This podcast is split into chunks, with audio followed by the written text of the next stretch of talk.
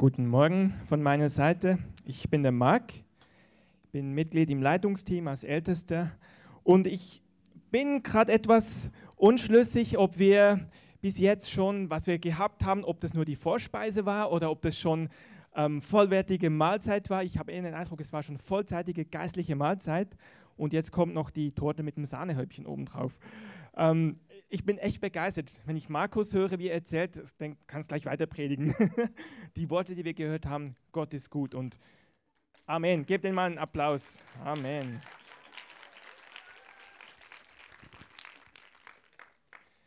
Und ich muss weiter Lorbeeren verteilen, ich kann mich nicht halten. Wir haben letzte Woche eine super tolle Predigt gehört von Basti. Und ich bin immer begeistert, wenn ich ihn höre. Er hat immer mehr Freiheit, finde ich, und steht wirklich da und verkündigt das Wort mit, mit Vollmacht. Stimmt's? Das ist super. Weiter so. Also für jeden von uns, wir nehmen Raum, wir nehmen Land ein und das, das begeistert mich. Für diejenigen, die letztes Mal nicht dabei waren und die vielleicht heute zum ersten Mal da sind, herzlich willkommen. Ähm, ihr habt leider Pech gehabt, ihr habt die Botschaft nicht gehört, aber eine gute Nachricht, wir haben eine Website, www.diekreative.org. Da lassen sich alle Predigten kostenlos nachhören. Oder wer ein Smartphone hat, statt www.m. Das ist unsere App. Da kann man auch alles nachhören. Wir haben von Basti gehört aus Epheser 6, sei gerüstet. Könnt ihr euch erinnern? Wer war dabei? Wer weiß noch? Genau. Eine vorige Predigt und man hat ihm wirklich abgenommen, dass das, was er gepredigt hat, dass er das lebt. Mit Leib und Leben, Haut und Haar, hätte ich gesagt. Ähm, es ging in diesem Bibeltext um die Ausrüstung als Christ, um im Alltag bestehen zu können. Und als Basti letzte Woche so gepredigt hat, habe ich mir vorgestellt, wie wäre das, wenn Basti diesen Vortrag, ich nenne es die Predigt mal einen Vortrag, ein bisschen weiter weg von hier an der Humboldt-Universität halten würde, in einem Hörsaal. Was denkt ihr? Diese Botschaft, die ganzen Professoren, ich könnte mir denken, dass diese Botschaft diesen Professoren etwas zu einfach, vielleicht sogar zu naiv wäre. Ähm, ja, ich bin eigentlich sogar überzeugt, dass die Professoren mitleidig lächeln würden. Basti wird jetzt sicher nicht beleidigt sein, sondern um genau das geht es eigentlich. Mein Thema heute heißt nicht von dieser Welt. Ähm, und es geht um Christus nur. Christus alleine. Ich war auch so begeistert im Lobpreis, das war nicht abgestimmt, aber wir haben gesungen, To the Cross I Look. Ums Kreuz geht es. Und das ist genau Thema meiner Predigt. Das ist super, wie immer alles so zusammenpasst. Das ist der Heilige Geist. Und deswegen habe ich viel Freiheit heute zu reden. Ähm, vor knapp 2000 Jahren gab es einen Mann, der war, wenn ich das Beispiel nehme von der Humboldt-Uni, das war ein Mann, der hieß Saulus der war ein hoch angesehener Mann. Er war römischer Bürger. Römisches Bürgerrecht war damals ein Privileg. Nicht alle hatten das, wenige hatten das. Er war Pharisäer und er hat studiert zum, zu den Füßen Gamaliels. Das war ein hoch angesehener geistlicher Gelehrter zur damaligen Zeit. Also Paulus gehörte zur Oberschicht der Bevölkerung und er ging ein und aus. Er war ein Kosmopolit. Er lebte in Tarsus, in der heutigen Türkei. Und im römischen Reich ging er ein und aus. Er war ein Kosmopolit. Also er war wirklich einer von der Oberschicht. Und sein Beruf, sage ich mal, war Forschen. Er hat gelehrt und geforscht. Er hat die Tora, das Schriftwort, das Alte Testament geforscht und darauf geachtet, dass die Lehre nicht verwässert wird, dass sie genau stimmt. Und dann, sagt mal, und dann und dann, genau, danke. Und dann begegnet ihm plötzlich eine übernatürliche Erscheinung. Auf einmal, mitten in seinem Business, mitten in seinem, wo er unterwegs ist, seinen Job auszuführen, mitten auf dem Weg, kommt plötzlich ein Licht. Wham. Und er fällt zu Boden und er hört eine Stimme und er sieht ein Licht und wird danach blind. Ziemlich crazy. Und was noch verrückter ist, er hatte Leute mit sich, die mit ihm gereist sind, die haben nichts gesehen, aber gehört. Ganz verrückt. Und diese Situation hat Paulus so verändert,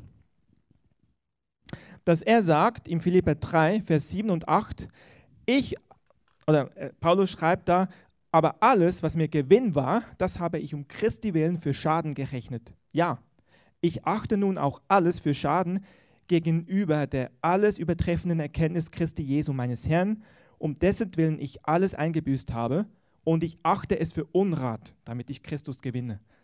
Typisch paulinisches Deutsch, etwas schwierig zu verstehen. Auf den Punkt gebracht, er sagt, alles, was ich hatte, mein, meine Oberschicht, das achte ich für Unrat. Also Mist zu Deutsch. Und Paulus, ich möchte diese Story von Paulus aufgreifen und mal auf uns anwenden.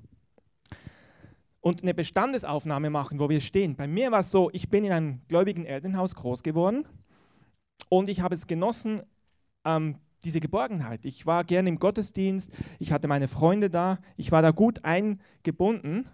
Aber je älter ich wurde, umso mehr merkte ich auch, dass, dann, dass, dass wir anders sind.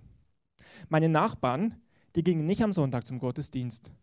Mein Papa hat nicht am Wochenende Bundesliga geschaut und dazu ein Bier getrunken und Chips geknabbert, sondern mein Papa hat Kassetten aufgenommen und Predigten vervielfältigt. Ich bin in einer Welt aufgewachsen, wo ich immer mehr und mehr festgestellt habe, die ist ja komplett anders als die meiner Schulkollegen. Und es hat dazu geführt, ich habe mich als Außenseiter gefühlt und ich habe mich geschämt. Ich habe mich nicht für Gott geschämt, muss ich sagen. Ich habe ihn geliebt, aber ich habe mich geschämt dafür, Außenseiter zu sein. Und das klingt jetzt etwas komisch vielleicht. Als wir mal in Italien im Urlaub waren, ich war vielleicht 10, 12 Jahre alt, standen wir an einer roten Ampelkreuzung und wir hörten Lobpreismusik. Die Fenster waren zu. In Italien, wo man nicht Deutsch spricht. Wir hörten deutsche Lobpreismusik. Und ich wurde schamrot und habe gesagt, dreht mal die Musik ein bisschen leiser, damit uns niemand hört. Versteht ihr? Wir leben in einer Welt, die, ähm, die anders tickt. Die meisten Menschen um uns herum leben ein Leben ohne Gott. Viele glauben zwar, dass es da irgendwo einen Gott geben muss, aber das hat nichts mit dem persönlichen Leben zu tun. Wenn ich mir aber die Predigt von Basti oder die, die letzten zwei Predigten auch von Basti anhöre, habe ich so den Eindruck, das hat ziemlich viel mit seinem Leben zu tun. Was er macht, was er nicht macht. Und die Frage ist, wenn du so lebst, dann fährst du irgendwo auf. Und die Frage ist, bist du bereit, aufzufallen? Es bringt Fragen hervor und so soll es sein. Menschen fragen. Und die Frage ist, möchtest du das? Oder bevorzugst du es lieber schön angepasst zu leben, eine Nummer unter vielen? Und das scheint bequem zu sein. Ja, das ist bequem. Aber wie sieht Gott uns? Gott sieht uns als Könige und Priester.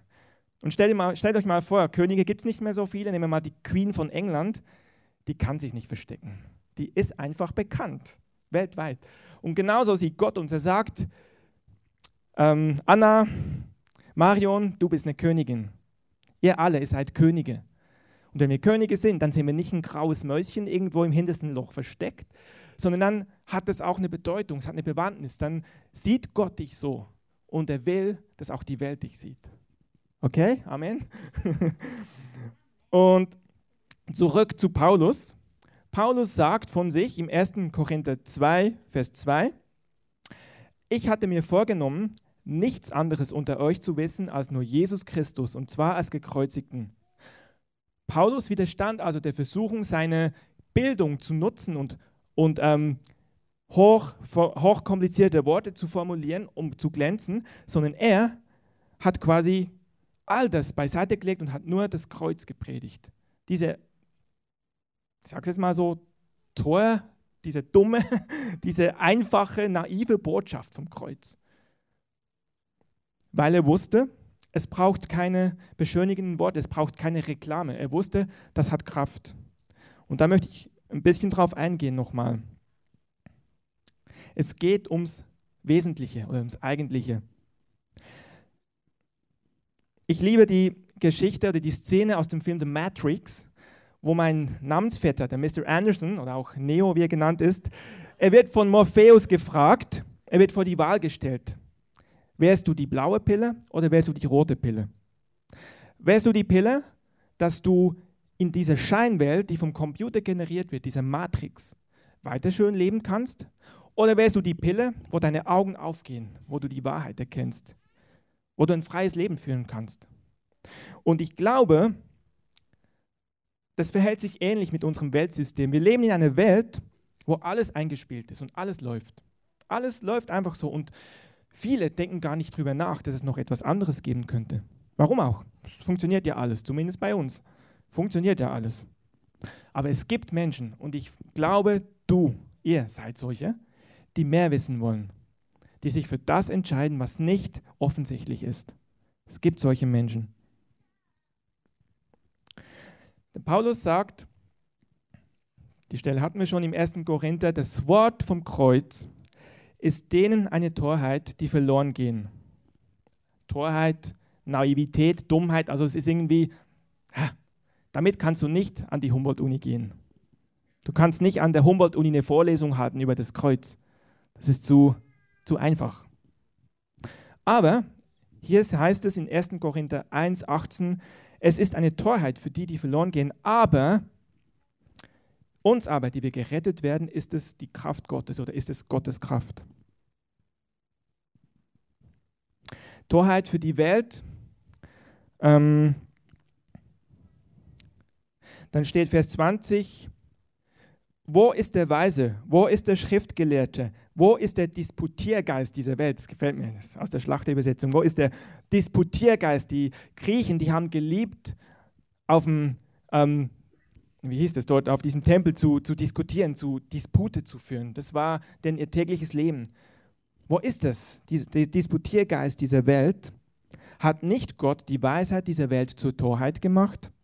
Vers 21, denn weil die Welt durch ihre Weisheit Gott in seiner Weisheit nicht erkannte, gefiel es Gott durch die Torheit der Predigt, diejenigen zu retten, welche glauben. Also es ist Torheit, die Predigt. Das, was wir hier, das, was Basti gepredigt hat, ist eigentlich menschlich gesehen Torheit. Was Markus gesagt hat, dass er seine Familie nicht versorgt, das ist blöd.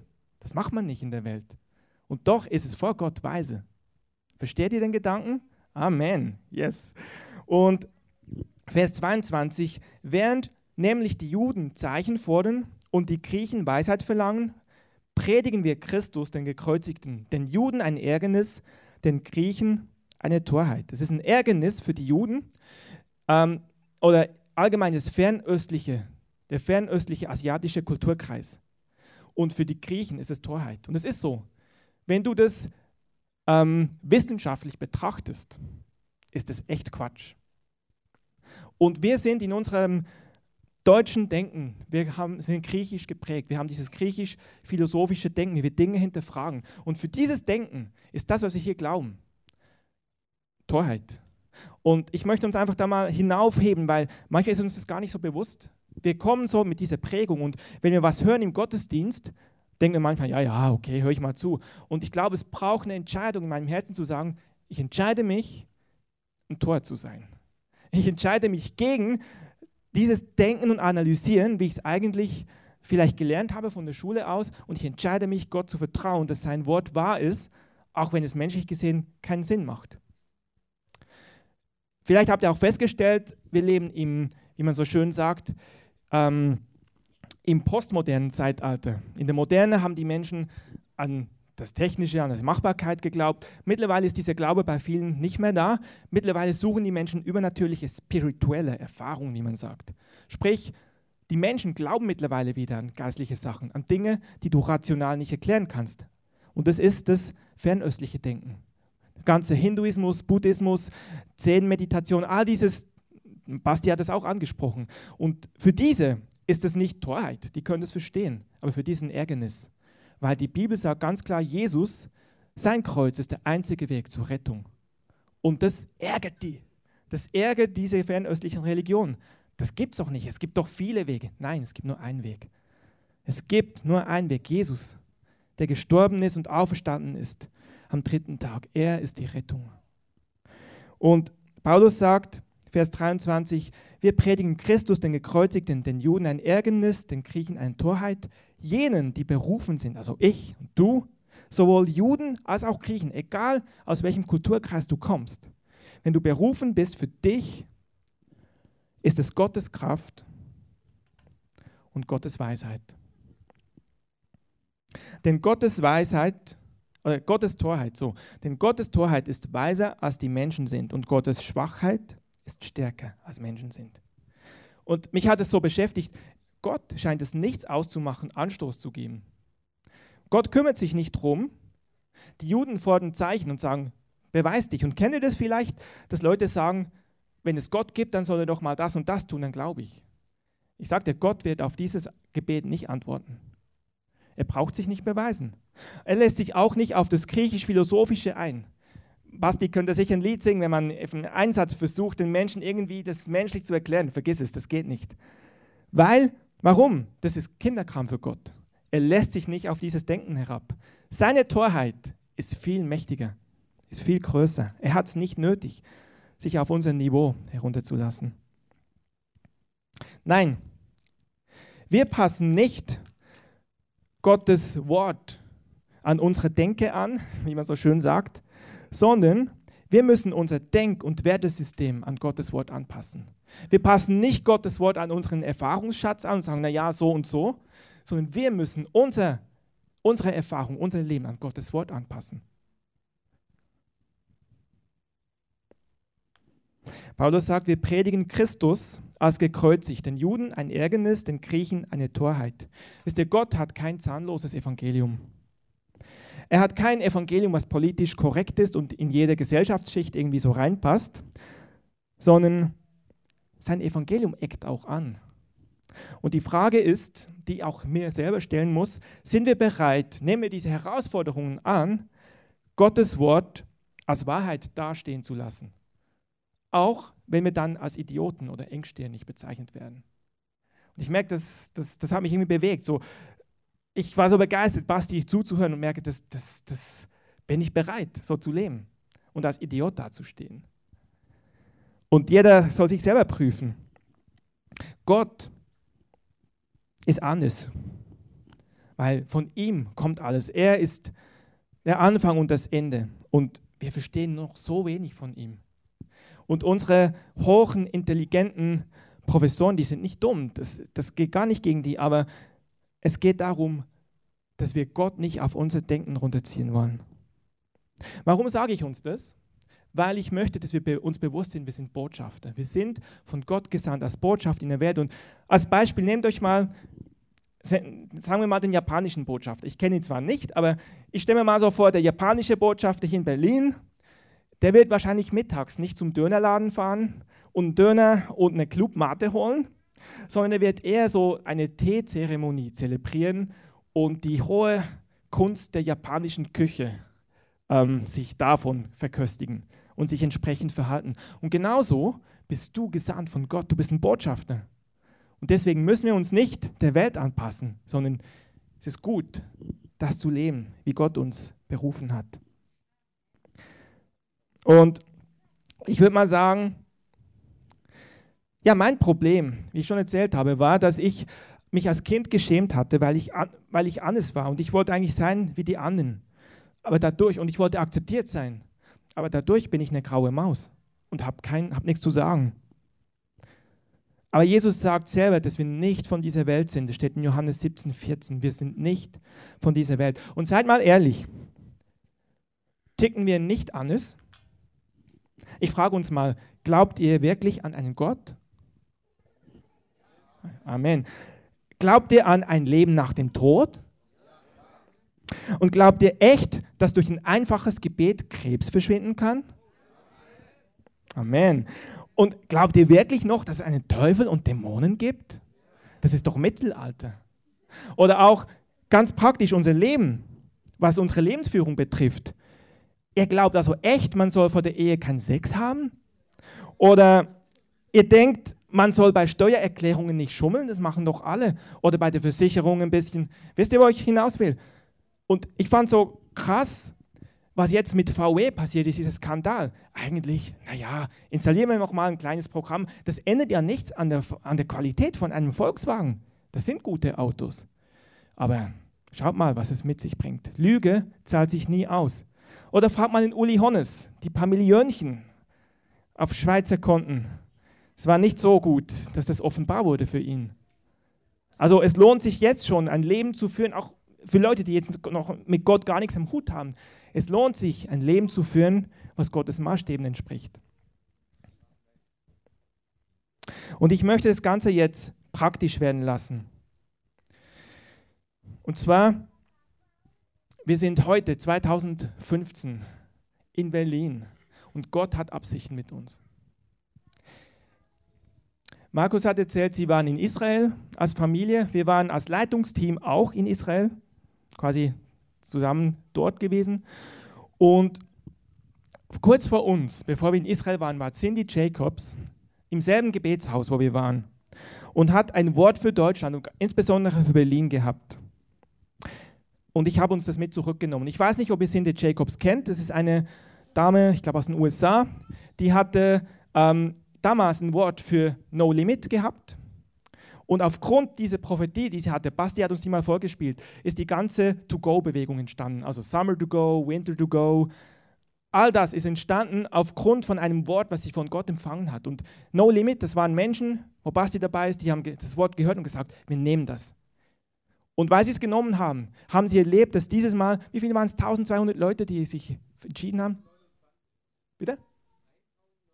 1029, 1200 kommt. 1029 Menschen haben ihr Leben auf deutschen Straßen in diesem Sommer für Jesus hingegeben. Wow, preis dem Herrn, Amen.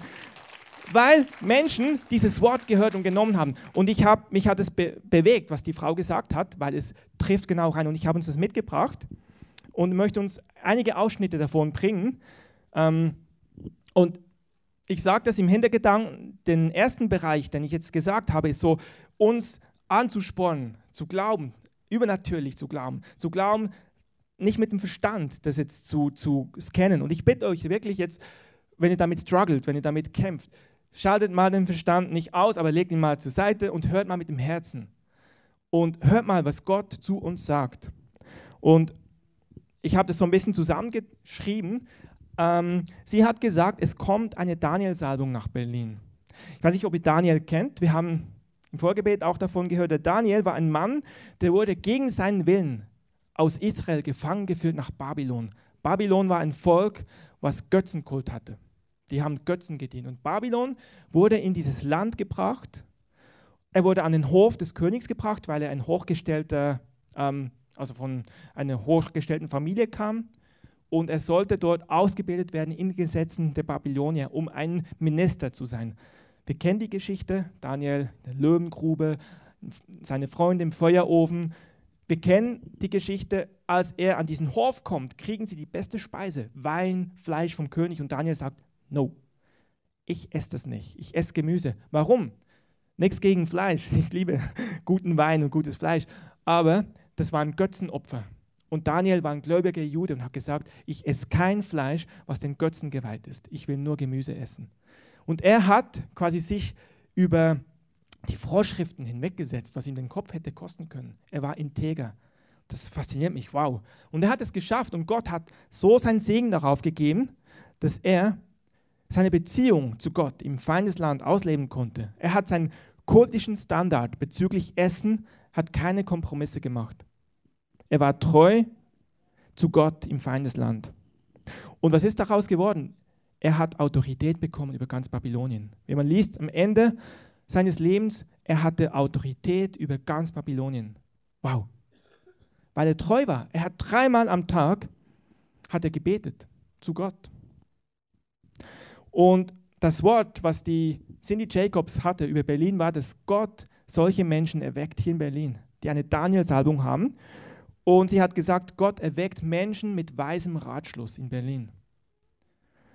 Und ich habe vorhin während dem Lobpreis hatte ich ähm, den Eindruck, ich denke, die meisten von uns sind nicht irgendwie vollzeitlich ähm, Mitarbeiter in einer Gemeinde oder Kirche, sondern die meisten sind irgendwo im Job draußen. Und ich habe den Eindruck, dass der Heilige Geist, wir werden danach für beten, dass der Heilige Geist diejenigen, die im Alltagsleben stehen, heute neu stärken will, berufen will, herausfordern will, diese Daniel-Salbung zu empfangen, herausfordern will, ihren Mann, ihre Frau zu stehen und einen Unterschied zu machen. Gott beruft dich und er stattet dich aus, dass du in deinem Alltag, in deinem Job, an deiner Uni, wo du bist, dass du treu sein kannst zu Gott, dass du dieser Idiot, sag ich mal, sein kannst, das glauben kannst. Und es wird Menschen geben, die werden dich verlachen und es wird aber Menschen geben, die sagen, du bist so anders, Wieso? Und Menschen werden fragen. Und du wirst von Gott Autorität bekommen, um Weisung zu geben. Wenn Menschen nicht weiter wissen, du wirst ihnen sagen können, wie es weitergeht. Und das setzen wir heute frei. Ähm, Kannst du mal das Audioclip einspielen, Sascha? Amen. Soweit. Das ist nur ein kleiner Ausschnitt. Die ganze Prophetie ging knapp drei Minuten. Ähm, da hat sie gesagt, ja, das ist jetzt ein Wort, wo ich auch ganz klar empfinde in Bezug auf die Flüchtlingssituation. Ich finde es interessant, ich habe gestern Morgen und heute die Tageslosung gelesen. Ich weiß nicht, wer sie auch gelesen hat. Da steht drin, gestern stand, du sollst den Fremden lieben wie dich selbst. Heute steht, wie ein Einheimischer soll euch der Fremde gelten, der bei euch wohnt. Ich sage nichts weiteres dazu. Ich weiß nur eins, Gott, also zurück zu Cindy Jacobs, sie sagt dann, do you think God surprises, also denkt ihr, dass Gott überrascht ist über die ganzen Flüchtlinge, die kommen? Denkt ihr, dass Gott das nicht wusste? Sondern Gott wusste es. Gott wusste, dass es passiert. Und es stimmt, der Feind hat Pläne, Chaos zu bringen. Der Feind hat Pläne. Wir wissen, es gibt Menschen unter diesen Flüchtlingen, die mit bösen Absichten da sind. Es geht jetzt nicht darum, Angst zu machen, sondern Gott sagt, ich weiß es. Ich weiß es. Aber der Punkt, der springende Punkt ist der, wo sie sagt, Gott erweckt einen Glauben in uns, in mir und in dir, dass du sagst, eine Generation mit Glauben, die sagt, not on my watch, nicht in meiner Wache.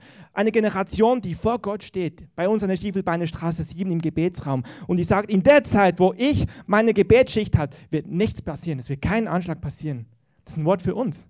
Versteht ihr? Hier in Berlin ein Wort für uns. Da, wo du im Gebetsraum bist, sagst du, in meiner Wache, in meiner Schicht, da, wo ich nachts vielleicht alleine vor Gott stehe und bete, das ist Schutz für das ganze Land.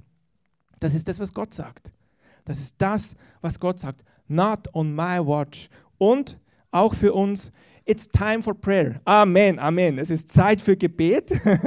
Aber, jetzt sagt Basti sicher gleich Amen, it's time to act. Es ist Zeit auch zu handeln. Und beides geht zusammen. Es ist Zeit für Gebet. Es ist Zeit, dass wir wirklich, Leute, flutet den Gebetsraum. Wir haben einen Gebetsraum, er ist noch nicht vollständig, vollständig gefüllt. Flutet den. Wenn ihr neu seid, wenn ihr es nicht wisst, sprecht mich nachher an oder auf die App m.diekreative.org, damit es alle gehört haben. Tag- und Nachtgebet, da gibt es einen Kalender, könnt ihr euch eintragen.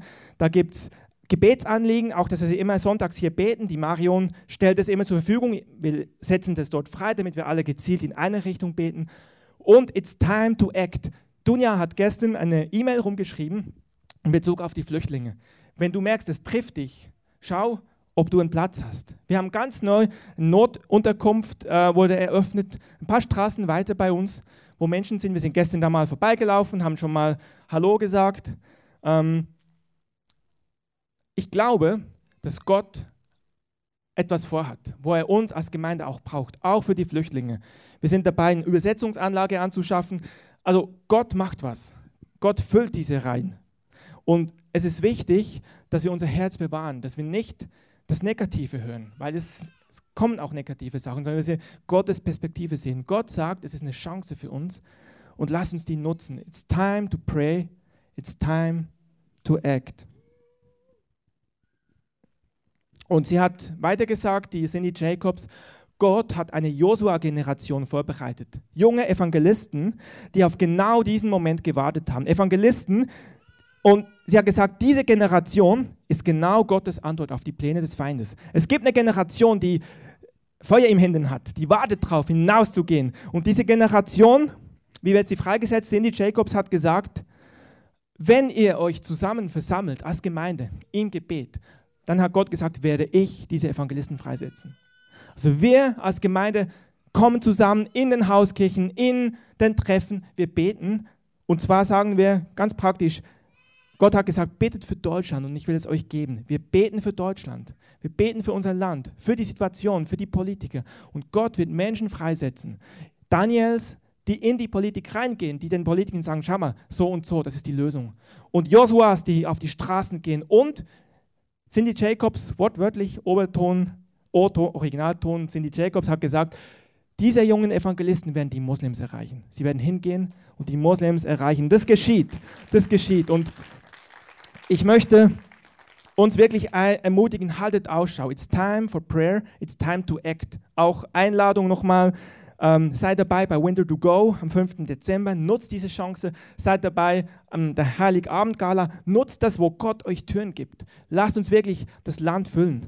Und ich möchte jetzt für uns beten. Ihr könnt schon mal Musik einspielen und ähm, Ich bitte uns aufzustehen. Und Cindy Jacobs hat gesagt, das war die Einleitung, die habe ich euch vorenthalten. Sie hat gesagt, Germany, it's time for Germany to stand up, to rise. Es ist Zeit für Deutschland aufzustehen. Und Schließt mal eure Augen. Herr, wir sagen, es ist Zeit für unser Land aufzustehen. Du hast uns gerufen für eine Zeit wie diese, jeden von uns.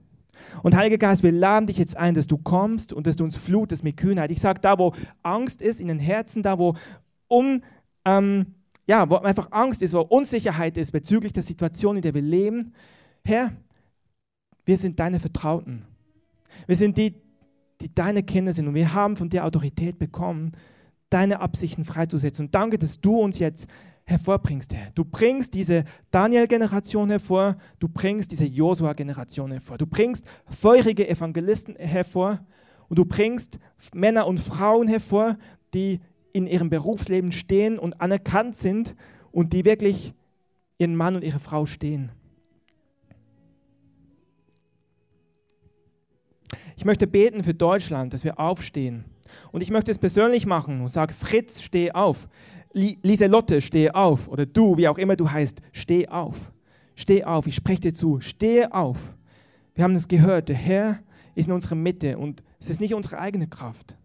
Steh auf. Ich möchte beten für Klarheit, dass wir uns klar positionieren, dass wir uns nicht verstecken, dass wir nicht die graue Maus sind, ich spreche das zu mir selber, sondern dass wir unser Leben mit Gott ganz bewusst leben. Du musst gar nicht groß predigen, sondern dein Leben predigt genug, wenn du da drin lebst. Herr, ich bete um Klarheit, dass wir uns klar positionieren und dass wir bereit sind, deine Antwort zu sein, Gott. Deine Antwort auch auf die Pläne des Feindes. Wir haben vorletzten Sonntag von Drew Neal gehört, dass du Gottes Plan A bist. Du bist die, der Plan Gottes. Du bist die Antwort. Und Herr, das setzen wir frei. Wir sind dein Plan A. Wir haben keine Idee, wie das gehen soll, aber du weißt es.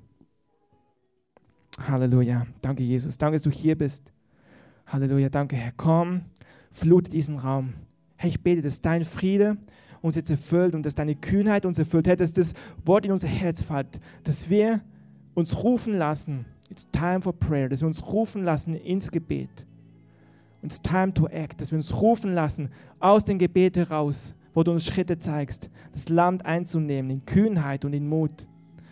Und ich sehe wirklich so, wie von hier aus, wie so ähm, Arrows, so wie Pfeile rausgehen in alle Richtungen Prenzlauer Berg. So wie Anker sehe ich. Das sind so wie Pfeile, die rausgehen und da hängen so wie Seile dran, so wie Anker, wo wir den Anker einschlagen in verschiedene Bereichen der Gesellschaft, der Kultur, verschiedene Bereiche wo Gott uns sendet. Und wir werden diese Anker einholen und es wird eine große Ernte sein. Eine große Ernte. Aber die Zeit ist jetzt. Die Zeit ist jetzt. Wir werden im Anschluss gleich in eine Zeit gehen vom Gebet. Und ich habe schon gesagt, ich habe den Eindruck, dass Gott ganz besonders diese Daniel-Salbung freisetzen wird. Und wenn wir nachher aufrufen zum Gebet, möchte ich ganz besonders die bitten, die merken, das betrifft dich. Die merken, sie sind in einem Business, sie sind vielleicht an der Uni, sie sind vielleicht sogar Lehrer an der Schule, die vielleicht auch merken, dass sie nicht so recht wissen, wie sie ihr Arbeitsumfeld erreichen. So geht es mir zum Beispiel. Bitte ich dich, dass du vorkommst. Der Herr wird heute austeilen. Ich sage das mit großem Freimut, weil ich weiß, das ist Gottes Wort. Das ist nicht mein Wort, das ist Gottes Wort. Und er wird es austeilen, neue Kühnheit in deinem Alltag zu stehen. Aber es sind vielleicht auch Menschen da, die Gott so noch gar nicht kennen, die vielleicht nie bewusst gesagt haben, Jesus, ich gebe dir mein Leben. Und wenn du das bist, möchte ich dich einfach auch bitten, ich möchte dich einladen, nach vorne zu kommen und diesen Schritt zu tun, zu sagen, yes, ich gebe mein Leben Jesus. Ich mache jetzt keinen generellen Aufruf, sondern ich ich rufe euch einfach nach vorne, wenn das dich betrifft, komm nachher vor und sag einfach, ich möchte mein Leben mit Jesus leben und wir beten für dich, wir helfen dir dabei. Die Miri hat jetzt noch einen Eindruck und dann bitte ich die Beter, ähm, wenn die Miri fertig ist, bitte ich die Beter nach vorne zu kommen und dann wollen wir wirklich dafür beten. Ich hatte neulich nachts eine Vision, da hat Gott mir gezeigt, wie er die Grenzen von Deutschland eingerissen hat damit Deutschland in seine Berufung kommt, nämlich barmherzig zu handeln, barmherzig zu sein, nicht die eigenen Grenzen immer für vollwertig zu nehmen, sondern zu sagen, Gott, wenn du mir zumutest, dass so viele kommen, dann werde ich die Kraft und die Barmherzigkeit haben.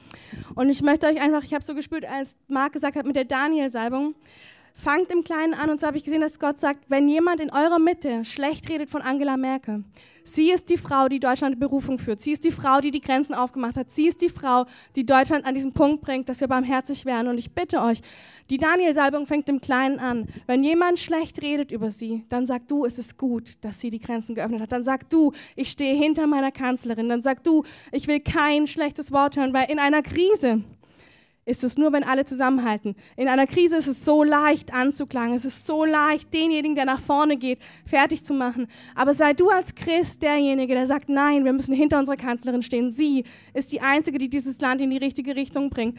Und ich bitte dich, wenn du merkst, dass du hier wirklich am Schwimmen bist, dann ist es deine erste Lektion, Gott um Hilfe zu bitten. Bitte ihn um Hilfe. Sag ihm, Herr, ich will zu der Kanzlerin stehen. Ich will dazu stehen, dass wir das brauchen. Ich will nicht schweigen, wenn alle anfangen zu schießen. Ich möchte jemand sein, der sagt, dass ihr Kurs gut ist. Es ist ein guter Kurs. Er bringt uns in unsere Berufung. Er bringt uns als Vaternation dazu, dass wir wirklich barmherzig sind. Ich bin so dankbar, was Marc heute einfach weitergegeben hat und möchte euch so wirklich bestätigen. Ich habe in dieser Woche mit einem jungen Mann gesprochen, den ich so schätze und noch mehr sein Herz äh, kennengelernt habe. Der hat gesagt, ich habe irgendwann angefangen, zu Gott zu flehen und zu beten. Und genau das, was Daniel auch gemacht hat, das, was Marc uns erzählt hat. Und durch dieses Flehen und durch dieses Gebet hat er innerlich sein geistiges Auge mehr geöffnet für seinen Alltag. Mehr geöffnet, dort den Unterschied zu machen, so wie es Daniel gemacht hat, so wie Marc uns heute aufgerufen hat. Und in dem Moment, wo er gebetet hat, mehr denn je, ist im Alltag sein geistiges Auge aufgegangen. Plötzlich hat er gesehen, wo er genau den Unterschied macht. So ist er den Menschen begegnet und hat ihnen jetzt mehr erzählt denn je zuvor, was er sich vorher nie getraut hat. Deswegen ist es eine Kraft drin, dieses Gebet. Und unsere Gemeinde hat selber gesagt, auf Grundlage von Tag- und Nachtgebet wollen wir die Menschen finden, fördern und freisetzen. Du wirst es aus eigener Kraft nie schaffen.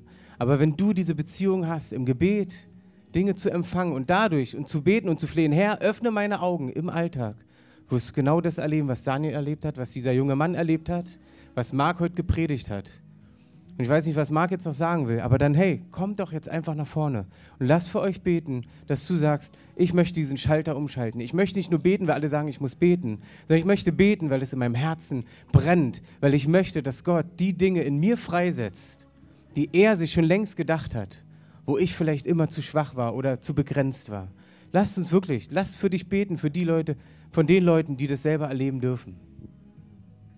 Danke, Basti. Und ich bete, dass die Beter schon nach vorne kommen, euch mal aufstellt. Und jetzt wirklich, ihr, ähm, wenn ihr diese Daniel-Salbung wollt, wenn du betroffen bist, dann stellt euch einfach hier hin und ihr betet, ihr geht einfach rum und legt einfach die Hand auf und sagt einfach, ich setze diese Daniel-Salbung frei. Sagt, ich setze Kühnheit frei über dein Leben, dass du dass du kühn bist, dass du integer bist. Ich setze es einfach frei, weil es ist da. Gott hat es verheißen für Berlin 2015. Ich setze es einfach frei. Und ihr, wenn, wenn Leute da sind, die sagen, ich möchte mein Leben Jesus anvertrauen, kommt auch jetzt nach vorne. Und wenn ein Beter kommt, sagt einfach kurz Bescheid, ich möchte Jesus mein Leben geben. Und danach, wenn wir noch eine Zeit haben für allgemeine Anliegen, aber jetzt für die, die sagen, sie wollen diese Daniel-Salbung. Amen.